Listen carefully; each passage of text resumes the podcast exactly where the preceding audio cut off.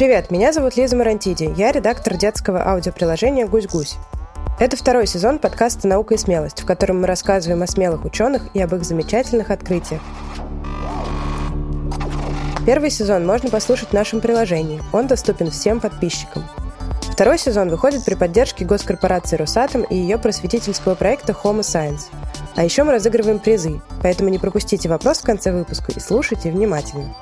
Новый эпизод об Игоре Васильевиче Курчатове, руководителе советского атомного проекта и создателе первой атомной бомбы в Советском Союзе. Рассказывает Дмитрий Якубов, директор Музея истории, науки и техники в Москве.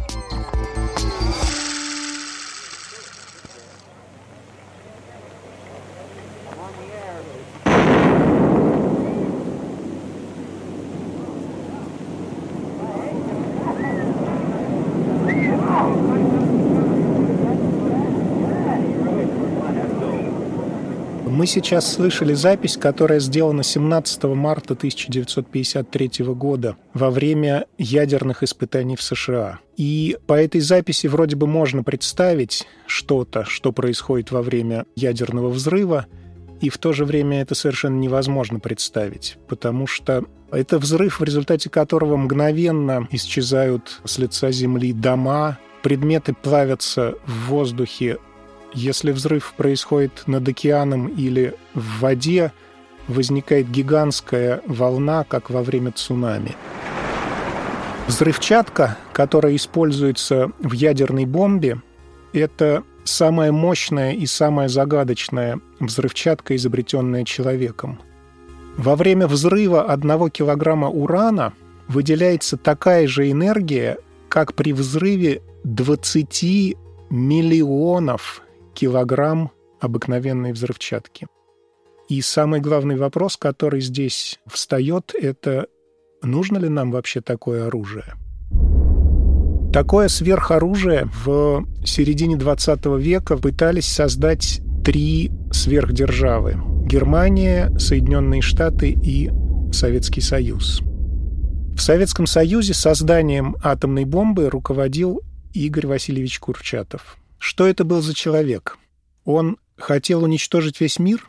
Или он вообще не хотел разрабатывать самое страшное в мире оружие? Давайте разбираться. Игорь Курчатов родился в 1903 году в небогатой семье, поступил в школу. У многих складывалось впечатление, будто Игорь никогда не готовился к урокам. Учился без напряжения, но всегда очень сосредоточенно. В 1914 году началась мировая война и вместе с ней пришли взрослые заботы. Жалования отца не хватало, и одновременно с учебой Игорь стал заниматься в вечерней ремесленной школе.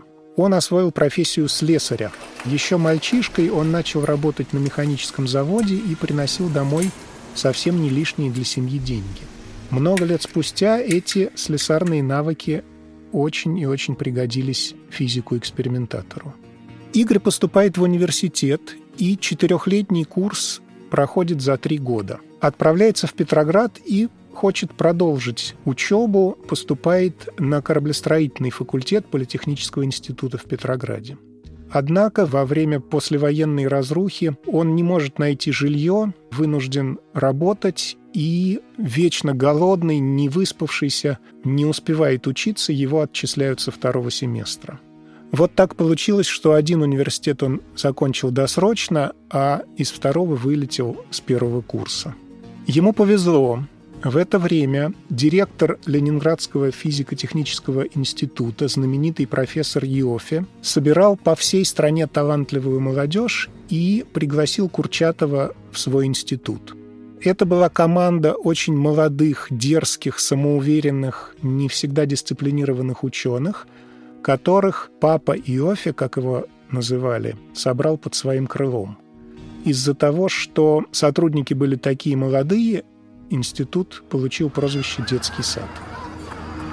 Однако задачи, которые там решались, и исследования были совсем не детские. Например, Курчатов изучал сигнетоэлектрики. Это такие удивительные вещества, если по ним постучать или изогнуть, на них возникнет электрическое напряжение. И сегодня электронные весы, аппараты УЗИ в больницах, датчики движения и динамики в смартфонах, некоторые микрофоны, например, тот микрофон, на который мы сейчас пишем наш подкаст. Все это сделано из сигнатоэлектриков, и изучение этого началось как раз примерно сто лет назад. Но интересы Курчатова не ограничивались какой-то одной темой. Например, он с детства пытался понять, откуда звезды берут свою колоссальную энергию. И этот интерес в институте Уйофе привел его к атомной теме, к теме атомной энергии. Тогда она считалась бесполезной. Вот что вспоминает один из академиков, которые тоже участвовали в атомных исследованиях. В 1936 году на заседании Академии наук наш институт критиковали за то, что в нем ведутся не имеющие практической перспективы работы по ядерной физике. Кстати, и в других странах этой теме не придавали какого-то первостепенного значения, хотя исследования в США, в Англии и в Германии начались немножко раньше, чем в Советском Союзе. В 1939 году начинается Вторая мировая война. Она называется «мировая», потому что сильно больше половины населения Земли было втянуто в эту войну.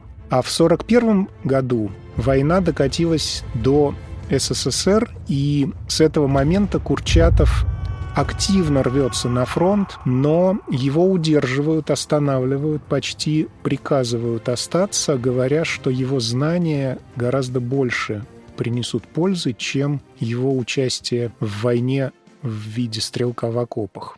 Курчатов занимается такой необычной темой, как размагничивание кораблей. До Второй мировой войны морские мины были устроены примерно так. Это здоровенный металлический шар, набитый взрывчаткой, и к этому шару приделаны такие рожки, которые торчат во все стороны. Если до этого рога дотронется корпус судна, то произойдет взрыв, и судно потонет. И такие мины, поскольку они стоят на небольшой глубине, можно было более или менее легко обезвредить. На небольшом судне, которое точно не дотронется до мины, к этой мине можно было подплыть, зацепить ее таким крюком, тралом, потом отплыть подальше и дернуть. И в общем и целом такая борьба с минами была налажена. А вот накануне Второй мировой войны изобрели гораздо более страшные мины, они назывались магнитные мины. Их можно было ставить гораздо глубже, их нельзя было достать троллением, а взрывались они потому, что огромный железный корабль, проходя над миной, немножко меняет направление магнитного поля Земли, и мина это чувствует. В нее встроен компас — и если стрелка этого компаса начинает показывать не на север, а куда-то чуть-чуть в другую сторону из-за того, что тяжелый железный корабль проплывает сверху, то мина взрывается. Была поставлена такая задача найти способ, как противостоять магнитным минам. Курчатов вместе со своими коллегами берется за эту проблему, хотя они понимают, что если они не справятся, если проблема не будет решена, то их ни много ни мало расстреляют. Это кажется дикостью – расстреливать за то, что человек не справился с какой-то задачей. В науке и в инженерном деле вообще все будущие успехи основаны на ошибках прошлого – но тогдашний руководитель СССР Сталин считал, что страх – это лучшее средство заставить людей работать. Это чудовищная ошибка. Даже если человек роет канаву, даже в этом случае страх не единственное и не лучшее средство. А для творческих людей тем более. Но так считалось и так было. Тем не менее, Курчатов решился, и они с командой за эту задачу взялись на коленках из лезвий для бритья и моторчиков от швейных машинок они делают приборы, придумывают какие-то решения, проводят первые опыты. Все это за неделю. Начинаются первые успешные работы по размагничиванию кораблей. Выглядит это все совершенно невероятно и даже фантастично. Корабль обматывают гигантским кабелем, как будто это катушка с нитками, потом по этому кабелю пропускают большой ток, и корабль размагничивается, он делается для мины невидимым. Корабль проходит над миной, а она не взрывается. И с этого момента появилась возможность поднять мину на борт и изучить ее устройство, изучить уже в тонкостях, найти все слабые места. Команда Курчатова успела очень здорово изучить устройство немецких мин и успела это сделать вовремя, потому что через некоторое время внутрь мин стали встраивать такие жуткие ловушки, что мины взрывались не только при изменении магнитного поля, но и просто, если ее пытаются открыть, если пытаются заглянуть внутрь. Это, конечно, все очень грустно и жестоко, но война вообще супер жестокая вещь. Бомбы, мины, оружие гигантской мощности. Но все это пока обычное оружие. А было еще и сверхоружие. Еще до войны физики, занимавшиеся атомом, не раз обращались к Сталину, потому что из зарубежных научных журналов постепенно стали исчезать, а позже и полностью исчезли любые сообщения на атомную тему. Почему это может быть? Все открытия сделаны и потерян интерес? Нет. Очевидно, что в гитлеровской Германии резко ускорились работы по созданию атомного сверхоружия. И именно поэтому немецкое руководство – изъяла из научной литературы все упоминания о достижении атомной науки. Ученые это заметили, и в буквальном смысле из фронтовых окопов наш физик Флеров писал, надо спешить в работе над атомной проблемой, иначе сверхоружие может появиться в руках Гитлера. С аналогичными тревожными письмами обращались и Иофи, и Курчатов, но Сталин не реагировал. Только в 1943 году в СССР начались работы по созданию атомного оружия. На роль руководителя этого гигантского проекта рекомендовали Курчатова. Сам он на этот пост не рвался, но слово «рекомендовали» — это такая форма приказа. С этого момента, с 1943 года, Курчатов фактически перестал работать как ученый, он стал руководителем так называемого уранового проекта. Это была очень тяжелая роль. Не только по сложности задачи, но и по тем условиям, в которых она решалась. Это не просто перегрузка, а прямая угроза для жизни. Постоянный риск радиоактивного излучения, про которое тогда еще знали не слишком много. Частые аварии, отравления. Курчатов все это понимал, старался как мог уменьшить риск для сотрудников – но вынужден был подвергать людей всем этим испытаниям. Какая стояла задача? Очень конкретная – создать атомную бомбу. В этой задаче десятки этапов, и каждый из них очень непростой. Для начала надо решить самые базовые вещи. На тот момент было понятно, что бомбу можно делать из урана или из плутония. Но это две совершенно разные истории. Примерно как строить танк или строить паровоз. И то, и другое ездит. Есть, конечно, общие вещи, но их совсем немного. Приняли решение в пользу плутония. На то, чтобы делать две бомбы параллельно, не хватило бы ресурса. Но плутоний добывается из урана. Это значит, что нужно найти уран и переработать его. Уран добывается из урановой руды. Урановая руда залегает где-то под землей. Но где? Это было совершенно непонятно. Про все ископаемые, которые человек использует, рано или поздно становится понятно, как их искать. Про золото, нефть, цинк, уголь, соль, серебро. Известно, где они залегают, и известно, как их разведывать. Уран был всегда только примесью к другим полезным рудам, и его не учились искать. Его применяли в каких-то очень второстепенных, необязательных технологиях. Например, чтобы получать цветное стекло или делать глазурь, украшать керамическую посуду. Соли урана иногда использовали фотографы. Но все это какие-то крошечные количества, и без всего этого в общем легко можно обойтись. Поэтому, хотя урана в земной коре больше, чем серебра, например, искать и добывать его умели очень плохо. В СССР было разведано несколько месторождений, но они не разрабатывались, а некоторые даже были законсервированы, закрыты. И все это месторождения небольшие. Даже взятые вместе, они не могли бы обеспечить потребность уранового проекта. Поэтому Курчатов организует новую геологическую разведку. В Средней Азии находят еще одно месторождение, но месторождение бедное. Технологический уровень очень низкий, возможности почти нулевые. Сохранилась фотография. На одной из них рабочие гонят ишаков, которые друг за дружкой идут с привязанными сверху палками. А на другой фотографии те же ишаки возвращаются, и на каждой палке висит сумка, а в сумках урановая руда. Вот с этого начинался урановый проект. Вот такая была мощь после войны.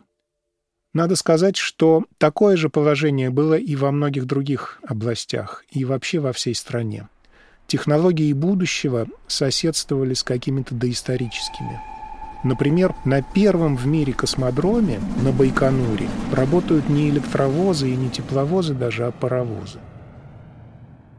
Кроме того, что нужно было разведать и добыть урановую руду, нужно еще было научиться выделять из нее уран – безопасно его хранить, организовать переработку урана в плутоний, а для этого нужно создать атомный реактор.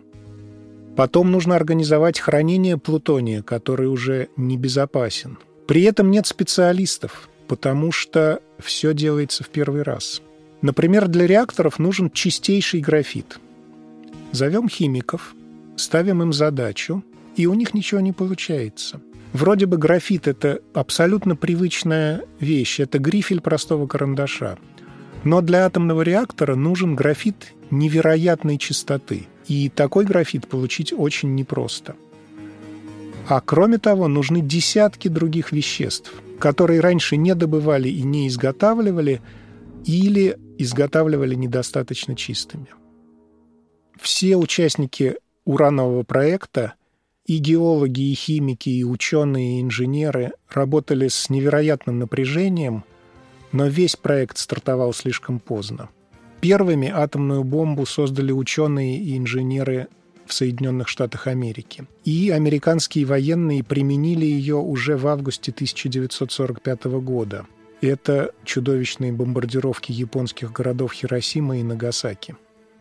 9 мая 1945 года война закончилась, но советское правительство считало, что продолжать работы по созданию атомной бомбы нужно. Во время войны СССР и США были союзниками, боролись против фашизма, но почти сразу после войны они снова стали врагами в так называемой «холодной войне». Это война без выстрелов, постоянная готовность к войне, недоверие друг к другу, опасения, страхи и вложение гигантских сил в производство оружия. Поэтому обладать сверхоружием по-прежнему казалось важным. И работы над урановым проектом продолжались. Невероятно, но справились. В годы разрухи в бараках полуголодные – Строительство комбинатов осуществлялось заключенными, немецкими военнопленными, советскими гражданами, которые во время войны побывали в плену, а по возвращении были объявлены предателями. Урановый проект, как и все военные проекты, очень дорого обошелся обществу. Да, была атомная бомба, потом были ледоколы и полеты в космос. Но люди, которые все это сделали, по-прежнему жили в проголодь. Не хватало квартир, очень сильно страна отставала в медицине. Кроме того, люди жили в постоянном страхе. Это было очень скверное и тяжелое время, когда в тюрьму попадали совершенно невинные люди. От слесарей и электриков до ученых-академиков. Как при этом, при разрухе, при нехватке жилья, при постоянном страхе, как при этом удалось создать сложнейшее инженерное устройство, наверное, до конца это не будет понятно. Но совершенно точно роль Курчатова в этом проекте очень велика.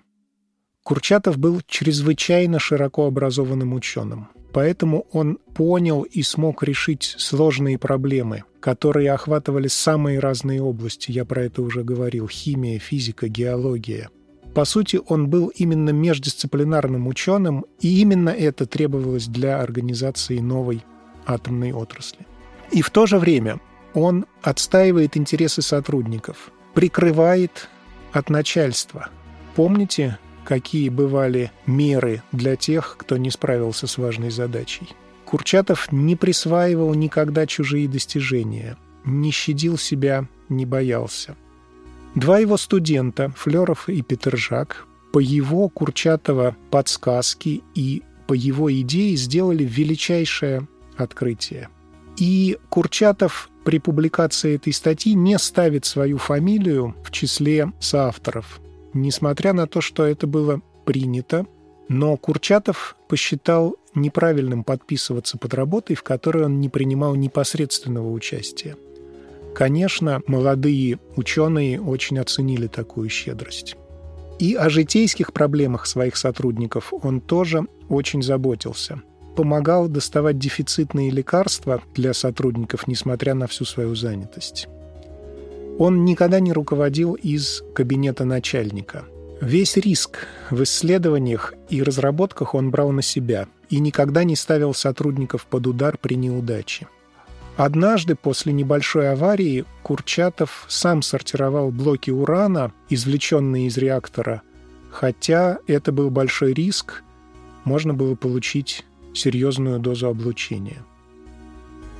Курчатов заботился не только о сотрудниках, которыми руководил, но и о других ученых. В 1948 году в советской науке случилась большая беда. Генетику объявили лженаукой – ее перестали преподавать в вузах, многие ученые лишились званий и работы. Курчатов, хотя и далек был от биологии, но отлично понимал, что генетика очень важная часть современной науки, что за ней будущее и что ее нужно сохранить.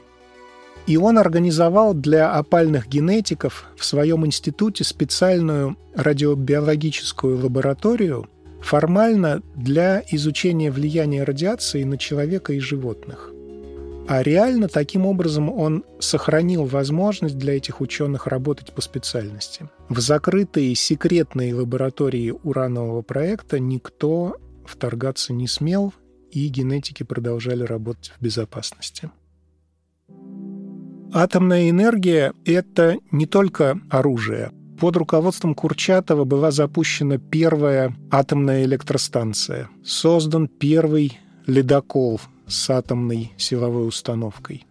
Но, конечно, крепче всего его имя связано именно с атомной бомбой. И когда атомное оружие уже было создано и испытано, все, почти все участники атомных проектов и в США, и в СССР ужаснулись той разрушительной силе, которую они сами создали – все в один голос стали говорить о недопустимости применения атомного оружия. Газеты и у нас, и на Западе пестрели статьями о мирном использовании атомной энергии, о ядерной энергетике и других выгодах мирного атома.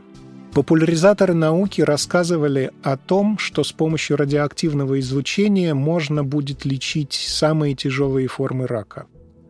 Насколько все это было искренне? Трудно сказать. На публику в газетах никто, конечно, не говорил и не писал, что нужно сделать еще более мощную бомбу. На публику старались выставить свою страну как миротворца. Поэтому статья в газете – это не самая надежная информация о подлинном мнении человека. А как нам узнать, что сам Курчатов думал об атомном оружии? Есть секретное письмо от ведущих физиков-атомщиков того времени. Письмо руководителем СССР. Там всего четыре подписи, в том числе подпись Игоря Курчатова. И в этом письме ему не было нужды лукавить. Вот что пишут Курчатов и его коллеги. Современная атомная практика позволяет неограниченно увеличивать энергию, сосредоточенную в бомбе. Защита от такого оружия невозможна. Ясно, что массовое применение ядерного оружия приведет к опустошению воюющих стран. Еще одна опасность – отравление атмосферы и поверхности земного шара радиоактивными веществами, образующимися при ядерных взрывах. Уже через несколько лет атомных взрывчатых веществ будет достаточно, чтобы создать невозможные для жизни условия на всем земном шаре. Над человечеством нависла огромная угроза прекращения всей жизни на Земле. Теперь мы можем точно сказать, что Курчатов не хотел уничтожать мир, а наоборот очень хорошо понимал, если у страны есть ядерное оружие, то это огромная ответственность. Уже после смерти Игоря Васильевича Курчатова, примерно через 20 лет после создания атомной бомбы, в 1968 году Организация Объединенных Наций разработала специальный договор, он называется «Договор о нераспространении ядерного оружия». Его смысл в том, чтобы не допустить новой войны с применением такого оружия и одновременно создать самые широкие возможности для мирного использования атомной энергии. Этот договор подписали почти все государства мира. И все страны, которые его подписали, обязаны его соблюдать.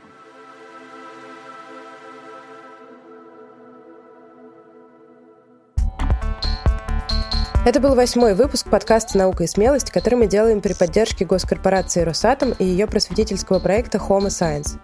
А вопрос сегодня звучит так – как советские ученые догадались, что за рубежом не отказались от создания атомной бомбы, а наоборот, активно ее разрабатывают?